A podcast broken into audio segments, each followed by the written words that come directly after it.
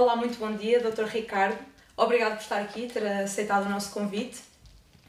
Uh, se calhar começamos por uh, falar um bocadinho sobre o seu, uh, o seu caminho académico e, e o que está a fazer correntemente profissionalmente. então, pronto, peço desculpa que vou ler e vai ser bastante sucinto, porque também se estivéssemos a dizer a sua biografia completa, se calhar ficávamos aqui o resto do tempo da entrevista, se calhar não chegava. Portanto, uh, Ricardo Calado foi, foi licenciado e doutorado pela Faculdade de Ciências da Universidade de Lisboa. Uh, está atualmente colocado como investigador principal na Universidade de Aveiro e conta com mais de 200 artigos publicados em revista. Uh, os seus interesses recaem sobre a bioeconomia azul, a produção marinha e a sustentabilidade na aquacultura.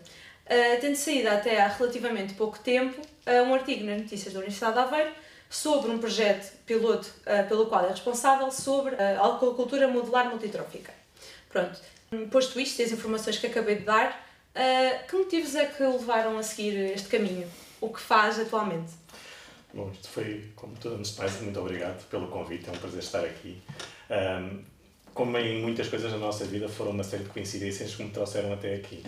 A primeira de todas foi sempre ter vivido ao pé do mar. Uh, eu sou de Cascais, sempre cresci ao pé da, da, da praia e quando passava ao pé de uma fortaleza e, e via lá escrito Laboratório Marítimo da Guia, dizia então de brincadeira que gostava de trabalhar ali, mal eu sabia que um dia faria lá o meu estágio de licenciatura e meu doutoramento. O que é que me trouxe para a Biologia? Uh, para abreviar um pouco a história, no 12 ano tinha uma colega minha moçambicana o pai tinha uma exploração de camarões em Moçambique e em brincadeira dizíamos que íamos os dois para a Biologia para ir fazer aquacultura de camarões. Eu fui para a Biologia estudar a aquacultura de camarões e ela tornou-se modelo e não foi para a Biologia. Portanto, um, foi uma série de coincidências que me trouxe por este caminho. Uh, fiz o meu percurso académico em Lisboa, no Laboratório Marítimo da Guia, que é uma instituição pela qual eu tenho um carinho especial, ainda tenho lá muitos bons amigos. Um, depois fiz um, um pós-doc na Universidade do Algarve, ligado ao CCMAR, e também estive ligado à criação da primeira empresa portuguesa uh, que produzia espécies marinhas ornamentais em cativeiro, a Luz ao Rifo. Uh, mais uma vez também uma parceria com um colega meu que hoje em dia é o CEO do Tropical Marine Center, que é a maior empresa europeia de exportação e importação de espécies marinhas ornamentais. Eu decidi voltar à academia porque percebi que me aborrecia muito fazer coisas que já sabia fazer. E nós na academia temos este desafio de sermos pagos para aprendemos Aprender. a fazer coisas que não sabemos.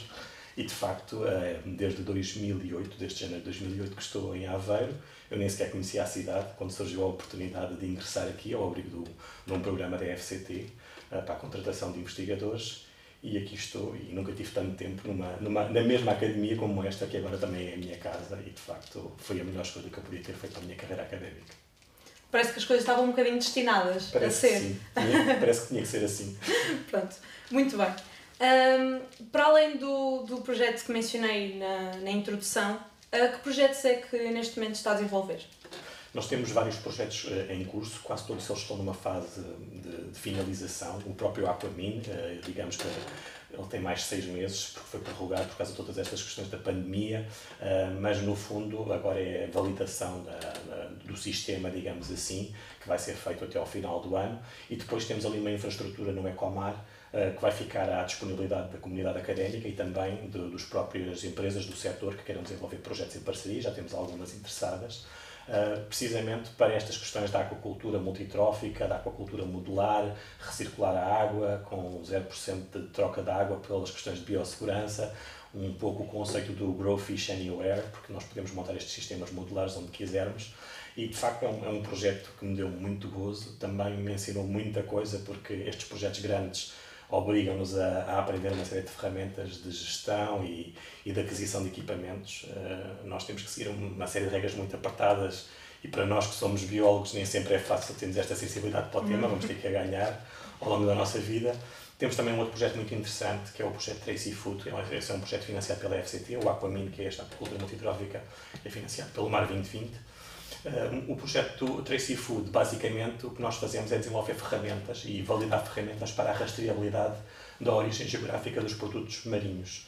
Uh, se nós pensarmos, todos nós sabemos que os ovos moles de Aveiro têm que ser feitos em Aveiro de uma determinada maneira para serem chamados assim, o vinho do Porto tem que ser produzido naquela certo. zona, daquela maneira, mas quando nós, o queijo, o queijo da Serra da Estrela, mas quando olhamos para o mar, essa, essa questão da diferenciação dos produtos para lhes agregar valor ainda não existe. E uma das lacunas que há é, efetivamente, depois as ferramentas para validar se aqueles produtos são mesmo dali ou se são de outro local qualquer. Também há muita necessidade de desenvolver estas ferramentas para o combate à fraude e à pesca ilegal. O caso mais mediático tem que ver, talvez, com a apanha da meijoa ilegal no Tejo, e nós estamos a colaborar com as, com as autoridades uhum. para desmontar uma série de redes uh, de tráfico, que é disso que se trata, da meijoa, apanhada de forma ilegal no Tejo, a apanha ilegal da, ameixa, da, da enguia de vidro, o meixão também, a apanha ilegal de cavalos marinhos na Ria Formosa, enfim, temos estado a trabalhar com colegas e com, e com as autoridades para que com as nossas ferramentas possamos contribuir para o combate a estas, a estas questões. De facto, por um lado, a valorização, ao agregar valor ao produto através da diferenciação da origem, e por outro lado, o combate à pesca ilegal e, e, e à fraude. Um, temos depois muitíssimos outros projetos também em curso, uh, nos quais eu estou diretamente ligado como membro da equipa. Um dos mais exóticos que decorre também no Ecomar é a produção de mosca soldado negro para fazer farinha de inseto para incorporar em rações e utilizar os, os subprodutos ou coprodutos do processamento do pescado. Nós temos aqui uma região onde temos as fábricas do bacalhau, as fábricas de processamento de pescado, então é gerado uma série de subprodutos que hoje em dia não podem ser mais considerados como resíduos uhum. no âmbito da bioeconomia, da economia claro. circular, e portanto é desenvolver estratégias uh, para a valorização desses, desses, desses coprodutos. A questão das macroalgas e também das microalgas, temos um projeto Omics for Algae, que é coordenado por uma colega da Química, a professora Rosário Domingos, que de facto também é muito interessante porque é o, o aperfeiçoar de ferramentas ligadas às ómicas para agregar valor às macroalgas, cada vez estão mais presentes na nossa, na nossa alimentação. E, enfim, há, há muitos outros projetos também, a, a produção... Precisávamos de mais três ou quatro entrevistas. também, em aquaponia, ou seja, a produção de plantas como a salicórnia sem recorrer a sol, enfim, há a recuperação do moliço, também temos uhum. projetos em curso, não é, como sobre essa temática. Há, há muitas questões muito interessantes e, de facto, okay. a Universidade de Aveiro é um ecossistema muito rico e qualquer aluno que venha para aqui tem a possibilidade de trabalhar com equipas muito, muito boas naquilo que fazem e que não ficam nada atrás do que melhor se faz, não só em Portugal, mas na Europa e no mundo. Muito bem, muito bem. E então, nesse, nesse seguimento, um, que projetos dentro dos que está diretamente envolvido que acha que seriam adequados para uh, alunos que estão a procurar um tema para pesquisa ou, por exemplo, alunos que estão a procurar uh, temas para dissertações ou para teses, sendo que estes vão sempre estar aliados a uma complexidade um pouco maior.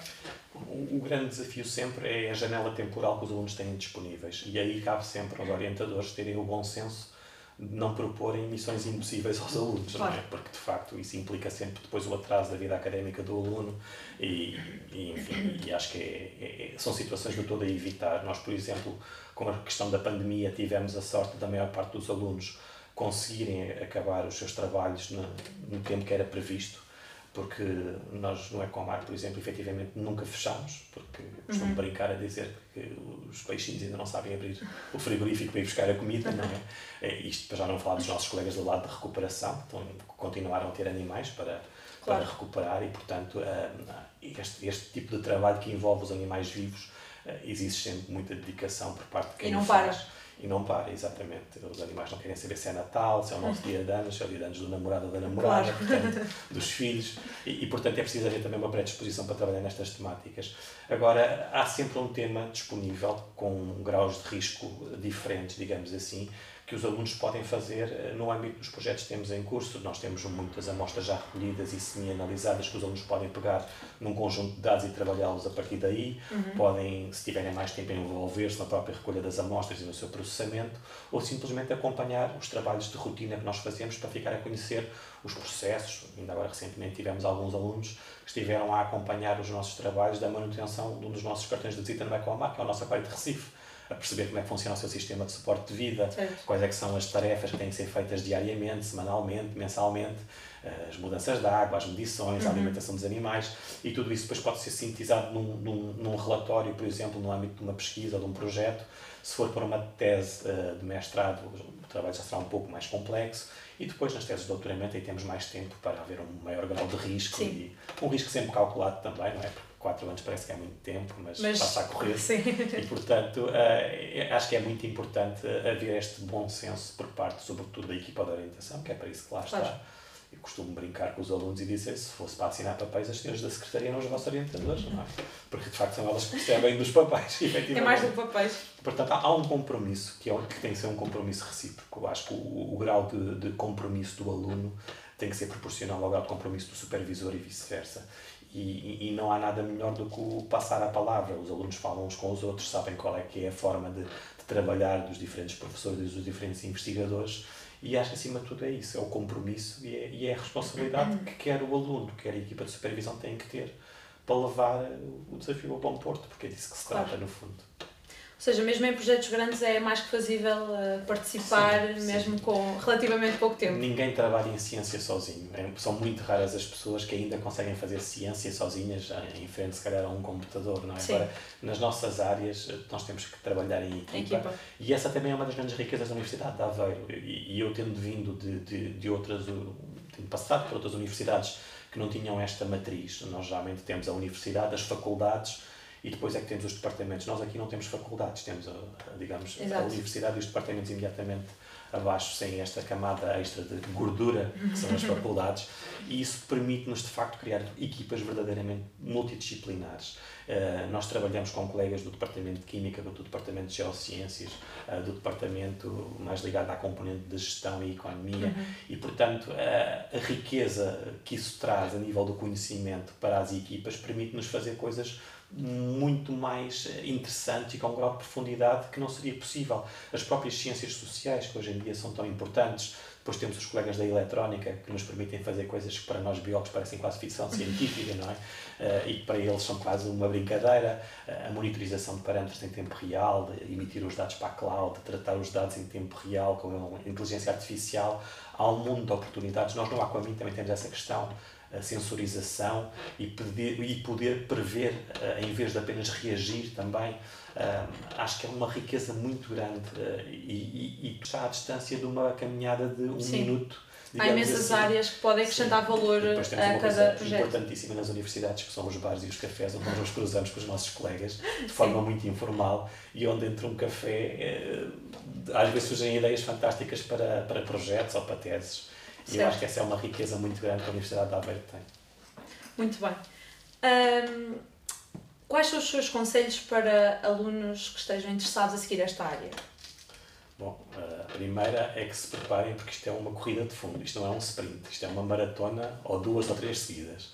E acima de tudo eu acho que os alunos eh, devem ter, na medida do possível, presente quais é que são os seus objetivos. Se pretendem eh, obter a formação para perseguir uma carreira profissional na indústria ou noutras instituições fora da academia, ou se pretendem abraçar esta via de seguir uma, uma, uma carreira na, na, na investigação académica, não é?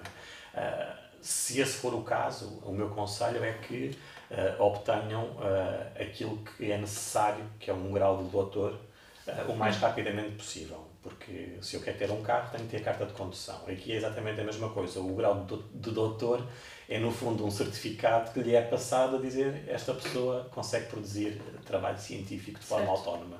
E a partir daí é que começa a epopeia. As pessoas acham que o doutoramento é, é o final de alguma coisa e é o princípio de tudo. Uhum. Uh, e, e, de facto é, é um caminho em que é preciso ser muito resiliente, mas o conselho que eu dou aos alunos é que persigam os seus sonhos. Eu, eu lembro-me de uma colega que ela era, ela era química de formação, esteve connosco durante algum tempo, o sonho dela era estudar tubarões-baleia na Austrália. E tentou bolsa da FCT várias vezes, foi sempre recusada para poder ir fazer o grau de doutor nessa temática. E quando já estava prestes a deitar a toalha ao tapete, num dos muitos recursos que ela apresentou, a resposta veio favorável e ela hoje é uma das líderes mundiais na, na investigação em tubarões-baleia, não é? Ah, e está na Austrália a fazer aquilo com que sempre sonhou. Portanto, as pessoas acho que devem sonhar é de graça, portanto, nós devemos sonhar Sim. com o que quisermos. Uh, convém também termos pessoas que às vezes nos puxam um pouco à terra e que nos, e que nos possam orientar, mas uh, eu acho que não há de facto limites e, e, e hoje em dia o mundo é global. Uh, todos nós que trabalhamos em ciência temos uma rede de contactos muito extensa. Um, eu aconselho todos os alunos a, a saírem uh, da instituição uh, para outras instituições nacionais e, sobretudo, para outras instituições lá fora. Uhum. Eu, no meu caso concreto, durante o meu doutoramento, eu fui trabalhar, uma parte do meu doutoramento eu passei na Flórida, a trabalhar na equipa da pessoa que, que na altura era, era a melhor pessoa do mundo para me poder ajudar. Isso permitiu-me, eh, entre várias coisas, por exemplo, perceber que as condições que eu tinha no laboratório eh, em Portugal eram melhores do que aquelas que eu encontrei nos Estados Unidos. Okay. O que nós tínhamos lá era uma agilidade de conseguir fazer as coisas eh, que cá ainda não existia e, acima de tudo, a palavra que eu mais ouvia por parte daquele professor que me, que me, que me ajudou a ser quem eu sou hoje, o professor Jundalin, que infelizmente já não está entre nós, era focus. Ele era um professor nascido na China, mas que estava há muitos anos nos Estados Unidos. E é, é aquelas, aquela palavra focus, Ricardo, focus, a necessidade de acabar as coisas antes de começar uma coisa nova. Um, nós em Portugal estávamos a começar a publicar artigos científicos, mas ainda era uma coisa um bocadinho. Uh, ai, publicar um artigo era quase um bicho de sete cabeças, não é? Nos Estados Unidos era coisa prática. Eu tinha acabado de chegar e a primeira vez que ele me disse: Olha, tenho que escrever um capítulo de um livro, não tenho tempo, queres-me ajudar? E, e, eu fiquei, mas como, como assim, não é? Sim. Foi assim um batismo de fogo, mas o, o grau de, de, de, de, compromisso por parte dele e de apostar numa pessoa que eu não conhecia de lado nenhum, não é? E, e de facto foi alargar os horizontes, foi perceber que nem tudo é mau no nosso país, há muitas coisas boas e Sim. que nós só, às vezes só damos valor àquilo que temos quando saímos. E nós podemos ter muitas limitações mas, por exemplo, em, algumas das áreas em que eu trabalho, eu duvido que tenha melhores condições em algum sítio do mundo do que tem na Universidade de Aveiro. E, acima de tudo, temos a possibilidade de ajudar esta instituição a crescer. É uma instituição jovem, é uma instituição. Eu nunca tinha pensado. Nisto, sem dúvida. Eu, eu, nunca tinha pensado, quando um dia me disseram que quando a universidade foi criada, toda a gente dizia que a criança ia morrer à nascença, porque é difícil de arranjar um, um local geograficamente menos interessante do que encaixar uma universidade nova entre um gigante, que é a Universidade do Porto, e outra que é a Universidade de Coimbra. O facto é que nós estamos aqui, muito bem, obrigado, Sim. e de facto com um potencial de crescimento que, que não vai diminuir, porque claramente as pessoas que montaram este projeto eram pessoas que viam para lá do imediato, é, claramente estruturar a universidade para ser um projeto de longo prazo, e, e, e esse legado persiste, uh, e, e, acho que é muito importante. Uh, eu que não sou desta, não sou um produto desta casa numa fase inicial, agora fiz aqui já as minhas provas de agregação, portanto também já tenho um, um título académico que me liga a esta casa, que fazia todo sentido, mas de facto é, é uma instituição fantástica para se poder trabalhar e para se poder de facto uh, deixar o mundo um bocadinho melhor do que o encontramos quando cá chegamos. Muito bem. Que características é que valoriza, assim se calhar, as mais importantes uh, numa pessoa com quem trabalha? Há duas coisas que para mim são fundamentais e que não são negociáveis. É a dedicação e a honestidade. São duas coisas que quem trabalha comigo sabe que eu não peço a ninguém que trabalhe mais do que eu, mas levo muito a mal quando trabalham menos do que eu. E eu trabalho bastante. Costumo dizer que durmo um pouco à pressa, porque adoro aquilo que faço e acho que sou um, um privilegiado por ser pago para fazer aquilo que, que mais gosto de fazer. Uh, Nem toda a gente tem essa. Sem dúvida, eu que sou um privilegiado e, e, e não posso dar ao luxo de ficar desanimado ou às vezes, às vezes todos nós temos dias menos bons, claro. mas depois, uh, de facto, poder acordar. É, é, é aquela, aquela velha máxima que diz uh, adora o teu trabalho e não vais ter que trabalhar um único dia da tua vida. Não, é, é muito assim. Podemos ir fazer uma coisa que nos dá muito prazer, embora depois com o avanço da nossa carreira, digamos assim, cada vez façamos menos, menos coisas interessantes do ponto de vista de, daquilo que nos fez vir para a nossa área de investigação, mas que são fundamentais, porque alguém tem que fazer o trabalho de gestão, alguém tem que fazer o trabalho de coordenação, alguém tem que pensar as estratégias de investigação ou de crescimento da universidade no médio e no longo prazo. E, e Já não é só o trabalho puro de investigação. Exatamente, ou seja, eu costumo brincar a dizer que quando nós fazíamos o doutoramento e nos queixávamos, nós éramos felizes e não sabíamos porque só fazíamos aquilo que mais gostávamos, não é? Uh, mas é, é, faz parte, não é? Claro. Acho, que, acho que é algo que todos nós temos que, temos que contribuir para essa missão e que temos que, acima de tudo, uh, ir desenvolvendo competências que não tínhamos. Eu sou biólogo de formação, não tinha nenhuma competência a gerir recursos humanos, a gerir milhões de euros de projetos, claro. a perceber as regras da contratação pública, em que se eu quiser comprar um parafuso tenho que preencher certos papéis e não é o nós, curso que nos dá isso. Não, e, e, nós na nossa área, quando nós temos um problema, temos que o resolver no imediato. não é? Não me adianta de ficar à espera três semanas que me digam pode comprar as mangueiras que se rebentaram, porque na altura já não vou ter animais para manter, claro. já não preciso das mangueiras para nada. Mas de facto é, é um desafio também, eh, acima de tudo, uhum. Eh, estes, estas questões de aprendermos a, a gerir equipas da melhor maneira, nem sempre é fácil, não conseguimos agradar a toda a gente.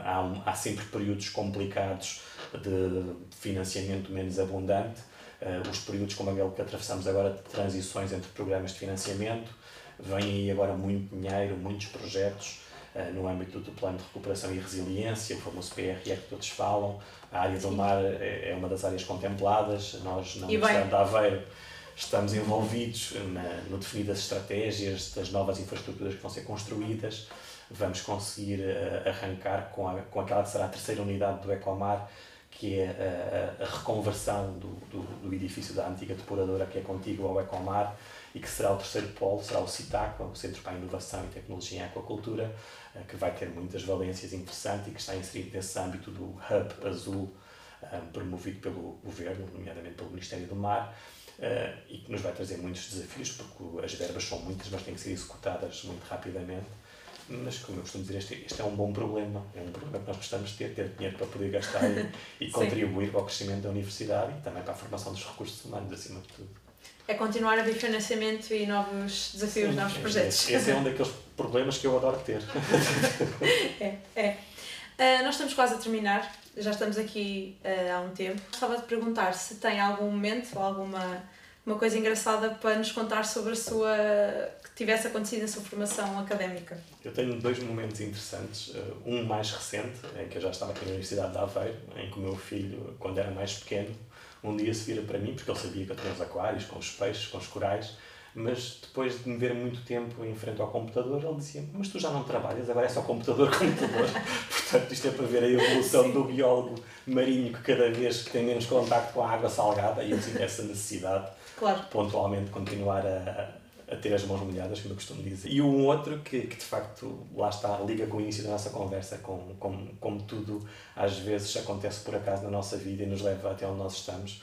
Eu, quando concorri ao meu projeto de doutoramento, inicialmente era para fazer o meu trabalho com Santola, com a aquacultura de Santola. Uhum. E uh, tínhamos a nossa bomba de captação de água avariada e fomos buscar uns jerrycans de água ao cabo raso e eu vi um pequeno polvo numa poça de maré. E peguei nesse polvo, ele entretanto escapou-me, foi para debaixo de uma rocha e debaixo dessa rocha, com medo do polvo, eh, de se tornarem mau almoço dele, provavelmente saíram quatro camarões vermelhos que eu nunca tinha visto na vida. Esses camarões eram a Lismata ceticaudata, o camarão limpador do Mónaco, uma espécie de camarão ornamental, com que eu acabei por fazer o meu doutoramento. E nada disso estava planeado. E, portanto, depois de ter Só fosse o polvo. a minha bolsa, passado 10 dias de ter tido a minha bolsa da FCT, eu estava a mudar por completo o meu rumo e a mudar por completo uh, o meu tema de doutoramento e foi isso que me permitiu ir para a Flórida, uh, fazer muitos artigos científicos numa área onde não havia praticamente conhecimento nenhum e hoje em dia uh, sentir uh, aquilo que eu senti quando estive com o professor Jandalino, quando vejo alunos mais novos dizerem eu conheço todos os seus trabalhos, adorava trabalhar consigo. é, é sinal que fizemos alguma coisa bem e de facto é uma, é uma razão para nunca desistirmos dos nossos sonhos, porque tudo acontece por uma razão. Fica aqui esta, esta lição e este convite para, para quem tiver interesse em trabalhar com, com o Dr. Ricardo. Uh, e pronto, resta-me agradecer mais Muito uma obrigado. vez uh, e até à próxima. Obrigado. Vemos-nos por aí, no Ecomar ou aqui no Campos.